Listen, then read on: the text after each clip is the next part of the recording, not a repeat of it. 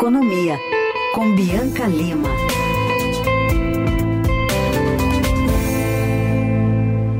Hoje temos estreia por aqui no Jornal Dourado. A repórter de Economia do Estadão, Bianca Lima, está começando aqui uma semana diferente. Tudo bem, Bianca? Bom dia, bem-vinda. Oi, Carol, bom dia para você, aos ouvintes da Rádio Dourado. Muito feliz de estar aqui com vocês pela primeira vez, espero que seja a primeira de muitas. Ah, sim, esperamos também, até porque muita apuração sendo feita é, por ti, por Mariana Carneiro, e uma delas hoje publicada no Estadão dá conta de uma discussão que estava meio adormecida nas últimas semanas, que tem a ver com é, apostas esportivas. O governo, a equipe econômica, parece que está finalizando a questão é, de se cobrar uma taxação né, dessas apostas online especificamente, algo que deu muito barulho há um tempo atrás. É verdade, Carol, também Heisen, né? Deixa Oi, bom, bom, dia. dia. Bem-vinda.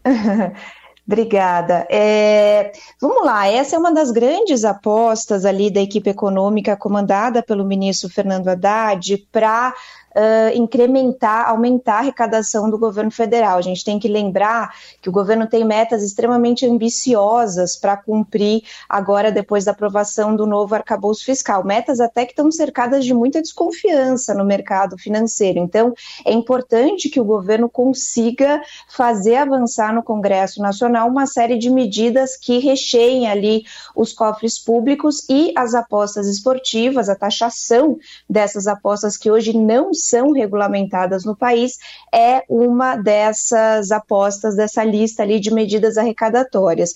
O governo chegou a divulgar no mês de maio, ou seja, dois meses, uma apresentação dessa medida provisória. Acreditou-se à época que isso já iria direto para o Congresso Nacional, não foi. Por quê? Porque houve ali um embate no Congresso entre Arthur Lira, presidente da Câmara, e Rodrigo Pacheco, presidente do Senado, em torno da tramitação das medidas provisórias provisórias. Então, isso ficou adormecido à espera de uma solução ali no Congresso Nacional. Quem que foi escalado dentro do Ministério da, da Fazenda para resolver e costurar um acordo no Congresso Nacional? Gabriel Galípolo, que é ex-secretário executivo da pasta, hoje diretor do Banco Central. Segundo as minhas apurações também da Mariana Carneiro, nossa repórter na economia, uh, Galípolo foi escalado, conversou com Arthur Lira e chegou no meio termo, que meio termo é esse? Fatiar a proposta.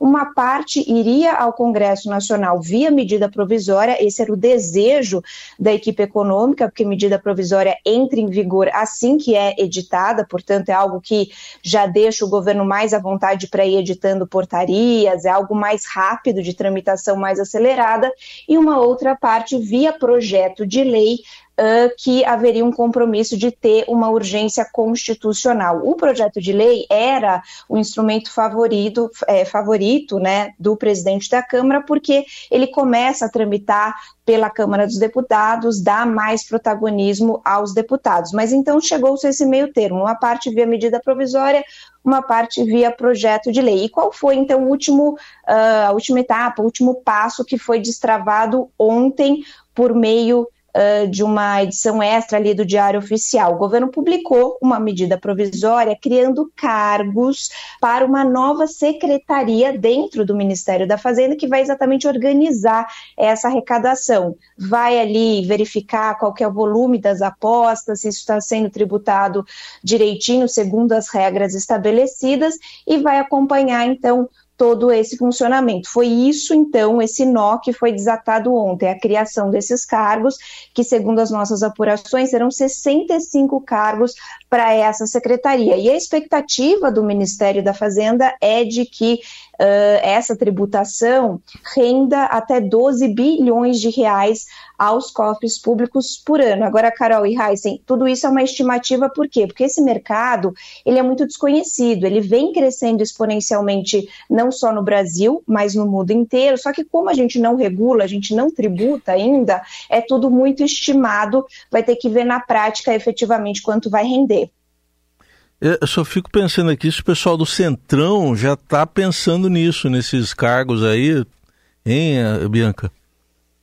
Pois é, Heisen, olha só, eu conversei tá, ali com interlocutores do Ministério da Fazenda e eles me garantiram o seguinte, que vai ser tudo técnico.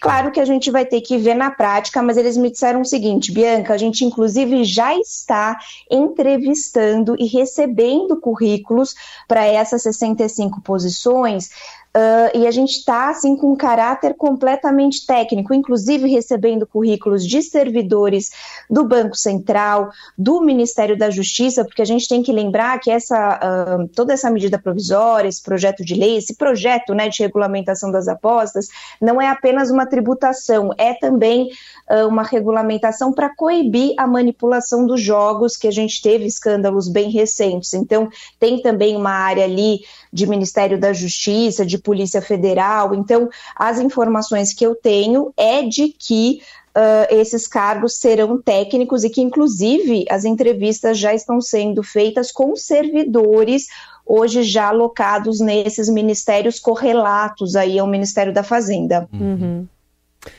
Bom, outro assunto para a gente tratar aqui é uma novidade anunciada ontem pelo governo de uma forma de tentar reduzir as filas de atendimento do INSS. O governo disse que são quase 2 milhões de pessoas né, aguardando na fila por uma análise de solicitação de benefício, de perícia médica. É muita gente e o governo, inclusive, disposto a pagar bônus para que esse processo seja concluído. É, nove meses é um prazo razoável para essa fila se exaurir? Olha, Carol, o ministro da Previdência, o Carlos Lupe, ele está extremamente pressionado, viu? Inclusive, o presidente Lula, na semana passada, deu uma chamada pública no Lupe e falou: olha, não tem como ficar com essa fila, uh, precisa resolver. O governo tem o objetivo de tentar zerar a fila, ou pelo menos uh, aquela fila que vai, aquela espera que é além de 45 dias, que eles não consideram algo aceitável. Então, vai ter um empenho do Ministério, sim, porque é uma cobrança pessoal do presidente Lula. E aí vai haver, então, o pagamento desses bônus né, aos servidores que vão trabalhar no contraturno. E aí eles recebem um valor extra para cada processo concluído. Como você mencionou, hoje uh, tem cerca de 1 milhão e 800 mil pessoas aguardando na fila por análise do benefício e também por perícia médica, sendo que mais de 60% desse montante, né, desse, dessa quantidade de pessoas está aguardando há mais de 45 dias. Então, vai haver esse esforço concentrado até com o pagamento de bônus para os servidores para ver se consegue reduzir essas filas e o ministro extremamente cobrado e pressionado. A gente sabe que hoje em dia, né, Carol e Heisen, com todos os cargos ali meio à disposição, uma reforma ministerial no radar, uh, precisa atender o presidente Lula rapidamente. Até convido o nosso ouvinte a, a, ler a reportagem da Bianca, também da Mariana, está aqui até com a discriminação, é, categoria por categoria, do, de, de quanta gente tem nessa fila totalizando quase 1 milhão e 800 mil, não, digo pessoas, porque pode ter pessoas com mais de um pedido, mas enfim, pedidos, é muita gente para essa fila andar. Ô, ô Bianca, o que, que você nos diz também sobre a reforma tributária que está aí em andamento agora no Senado, vai voltar ao recesso para essa matéria andar, mas com muita pressão. Hoje vocês também destacam aqui pressão de bares, supermercados e outros setores por alíquotas diferenciadas? Tem gente querendo mais exceções? Tem, tem, Heisen. Agora começa, bom, o jogo começa a ser jogado no Senado em agosto, né? Pós-recesso parlamentar, e aí a gente vai ter pressão redobrada dos setores exatamente para tentar criar novas exceções. A gente sempre fala né, que a reforma tributária é uma reforma histórica, é discutida há mais de 30 anos no país, é praticamente uma unanimidade. Todo mundo uh, concorda que a reforma tributária é necessária, mas qual reforma? Né? Então, quando chega na hora do vamos ver, todo mundo quer ali uh, tentar um caminho para não ser onerado, para tentar que não haja um aumento de carga tributária, e são essas negociações que estão ocorrendo. Primeiro houve na Câmara e agora vai começar a acontecer no Senado Federal. Na Câmara, a gente já teve uh, negociações e acordos para uma série de exceções que foram criadas, inclusive ali de última hora, quando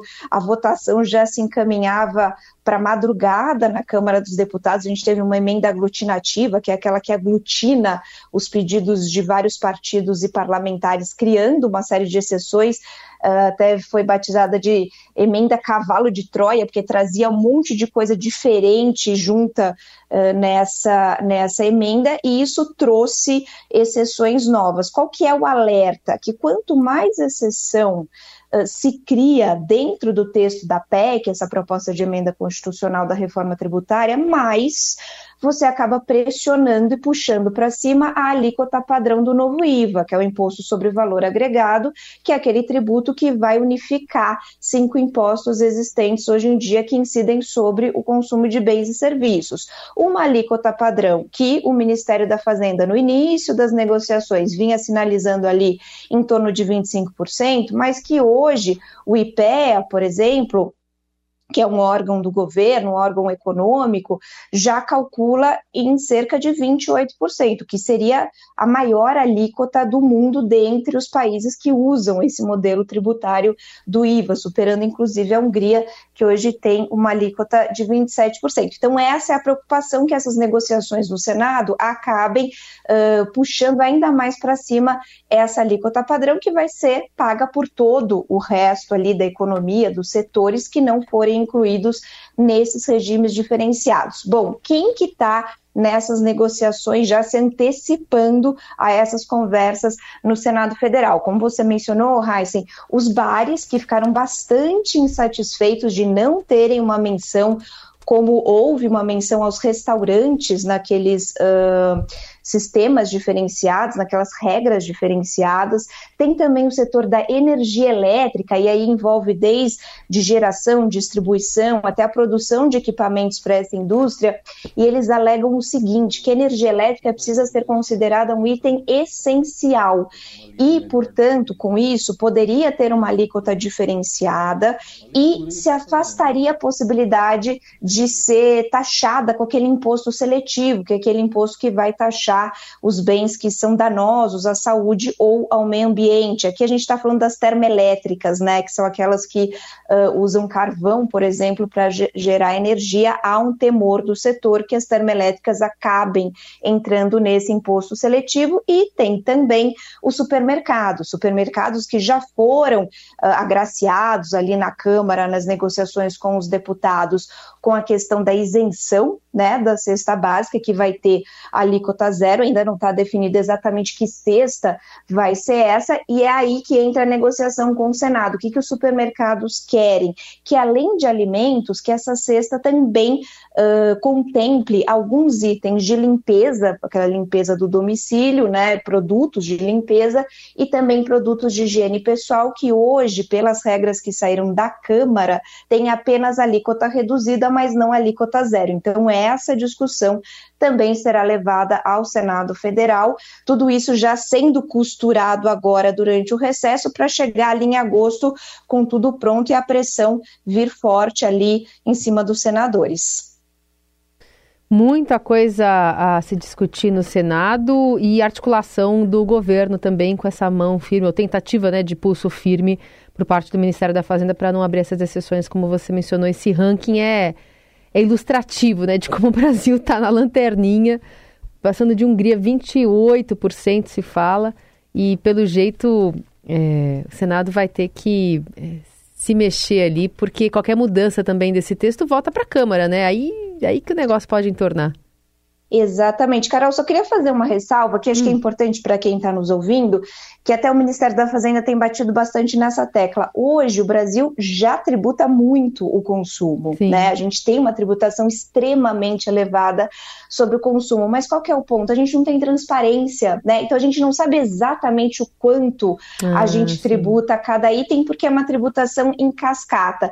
Então, agora, com a reforma, quer se dar transparência. Só que quando você dá transparência, você deixa muito evidente que a gente está ali no topo, né, do ranking da tributação lembrando que o objetivo ali maior, né, a essência da reforma é manter a carga tributária, nem elevar, nem reduzir, mas isso mesmo mantendo, a gente fica ali no topo do ranking dos países da OCDE. É, e assustados também. Sim. Muito bem, essa é a Bianca Lima conosco hoje aqui no Jornal Dourado. Obrigada, viu, Bianca? Até a próxima.